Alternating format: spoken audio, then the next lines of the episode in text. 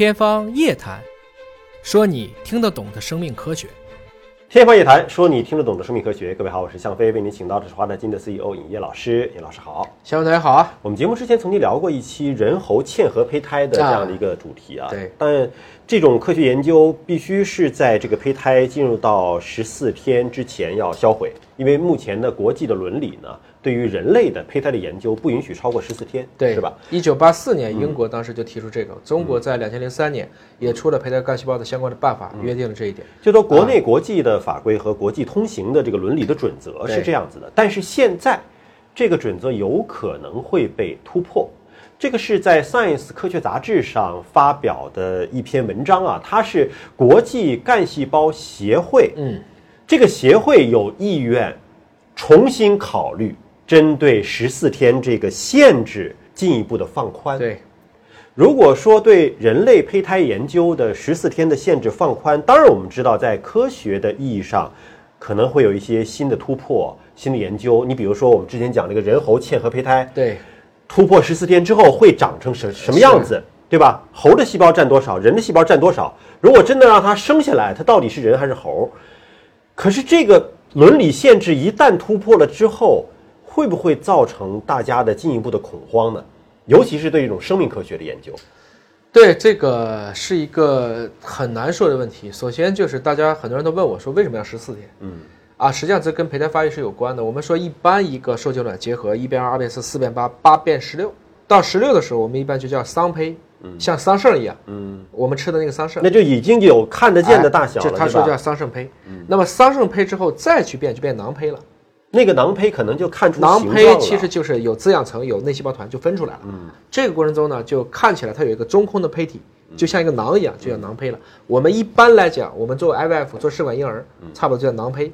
这个时候就可以，大家可以做植回体内所谓的啊，对，着床啊，移植了。那么说你要把人整体的发育过程，它分成了胚前期、胚期和胎期这三个阶段。我们刚才说一直到囊胚，其实囊胚好多第五天左右就可以了。嗯，那其实都是在赔前期。嗯，而到了第十四天的时候，从人类的发育来看，它是赔前期和赔期的分界点。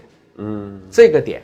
那么它会产生一个叫原条的，嗯，一个结构的生成。也就是说，十四天之前我们还不叫胚胎，叫赔钱，赔钱也叫赔钱，就还没有成为胎儿。这个怎么说呢？这也是人为的定义。嗯，但是就是从十四天之后，一旦有原条，这个我们人类的三个胚层就出来了，内中外三个胚层就出来了。嗯，神经系统什么时候出来的？就是在这个时候吗？十七天，十七天就出来就开始神经系统了。所以你能感觉到痛的时候是什么时候？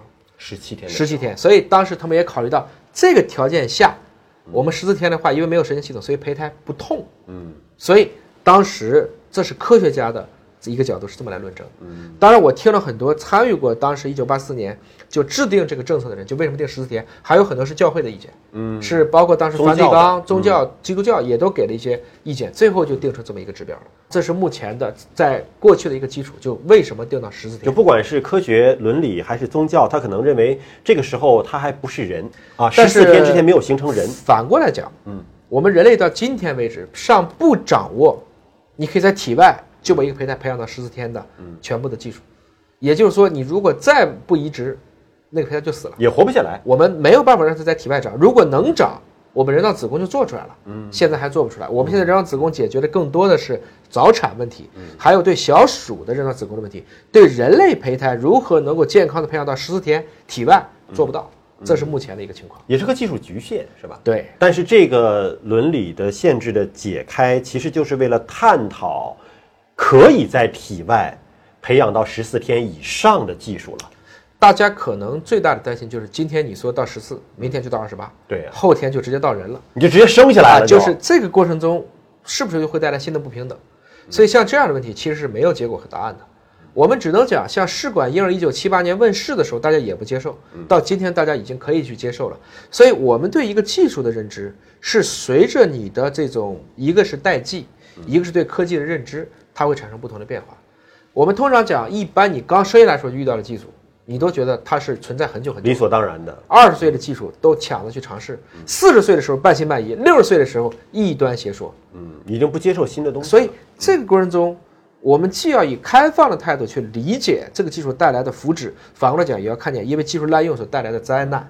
这两者其实是一个永远见仁见智的问题。呃，其实我原来读科幻小说啊，我就只觉得那是一种幻想，但是现在我越来越替这些科幻小说家们要给给他们点赞，觉得他们太伟大了。你想，美国的这个超人的漫画，那都是什么年代的这个漫画了？但是它里边已经构建出了一个就超人的故乡这个星球上类似于。就是人造子宫嘛，对啊，就已经是所有的人不需要通过自然的孕育生命，而是由国家统一的行政命令是来把胎儿生出来、培养出来，并且生出来那天就给你分工，你是战士，你是科学家，你是什么？这种科幻当中的景象，有可能在现实当中实现吗？很难讲，因为我们毕竟曾经搞过优生论的。嗯，其实在这个达尔文的表弟高尔顿当时就提出过要优生嘛，后来这个理论又被纳粹拿去了，要纯化雅典安人种。嗯，所以这个过程中，你知道我们历史上经常有一句话讲的是非常的扎心。嗯，那些想把人类带到天堂的路，恰恰是把人类送到地狱的路。嗯，换言之，人类社会到底应该以何种态度去面对，不管是生命科学，或者是今天的其他的物理啊、啊量子啊、外层空间呢？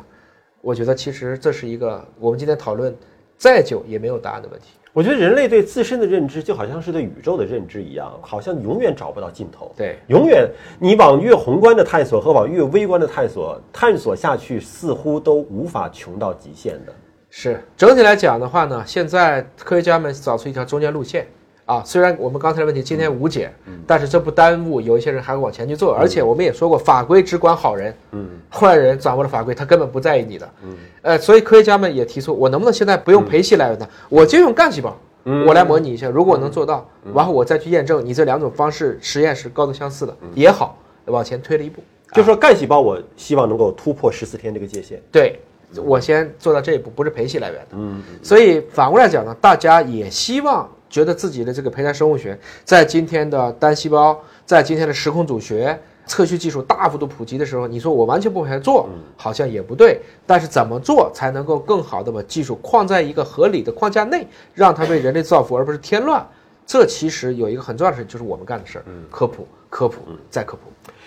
干细胞这个话题，其实目前啊，还呃，我们国家还没有批复任何一种干细胞治疗的一种方案。但是我了解到，有一些医学团队已经在尝试开展一些临床实验的审批了。对，嗯，未来干细胞疗法一定会是一个很好的一个方向，可能会对很多的疾病啊，呃，达到一个治疗的效果。我们但是现在还要谨慎。要把黑箱变成白箱。对，同时，在很多人问我的时候，到底能不能用？我一般说你要权衡风险和收益。嗯，比如说你掰一掰已经不能动了，你打两针死马当活马医，又是在一个局部关节内，OK。你说你没什么事儿，非要给自己打一针干细胞，它的必要性是不是一定存在？这个问题我们可能要打一个问号。嗯所以相比于今天直接去应用干细胞，我更推荐是存储，先把这种可能性存下来。一旦把很多问题变成白箱了，我们再去拿出那些被温度冷冻的时间，你年轻态的细胞再来回溯，这可能会是一个更好的选择。因为我问过这个即将要进入临床实验的这种干细胞的医疗团队，他们最终还是用自体干细胞来移植，用自体干细胞诱导成你需要的某一个，比如说视网膜干细胞或者什么干细胞之后再移植给你。对。但是如果说你年轻的时候没有等到那一天，你到六十岁的时候想做这件事情的时候，可能你自体干细胞已经衰老了。对，啊听我们节目的朋友们，其实你如果今天已经是二十五岁以上了，嗯，那么今天就是你活在这个地球上最年轻的一天，四十五岁以上，难道就没有最年轻的一天了吗？还是还是今天的年轻的一天，还是还是最年轻的，就跟你自己比。反正跟自己比，永远都是今天是你最年轻三维的生物突破不了时间的轴啊，但是可以用温度去冷冻时间。就是抓住现在的时间，把最年轻的自己的细胞先存下来，未来的可能性是无限大的。感谢你关注今天节目，下期节目时间我们再会。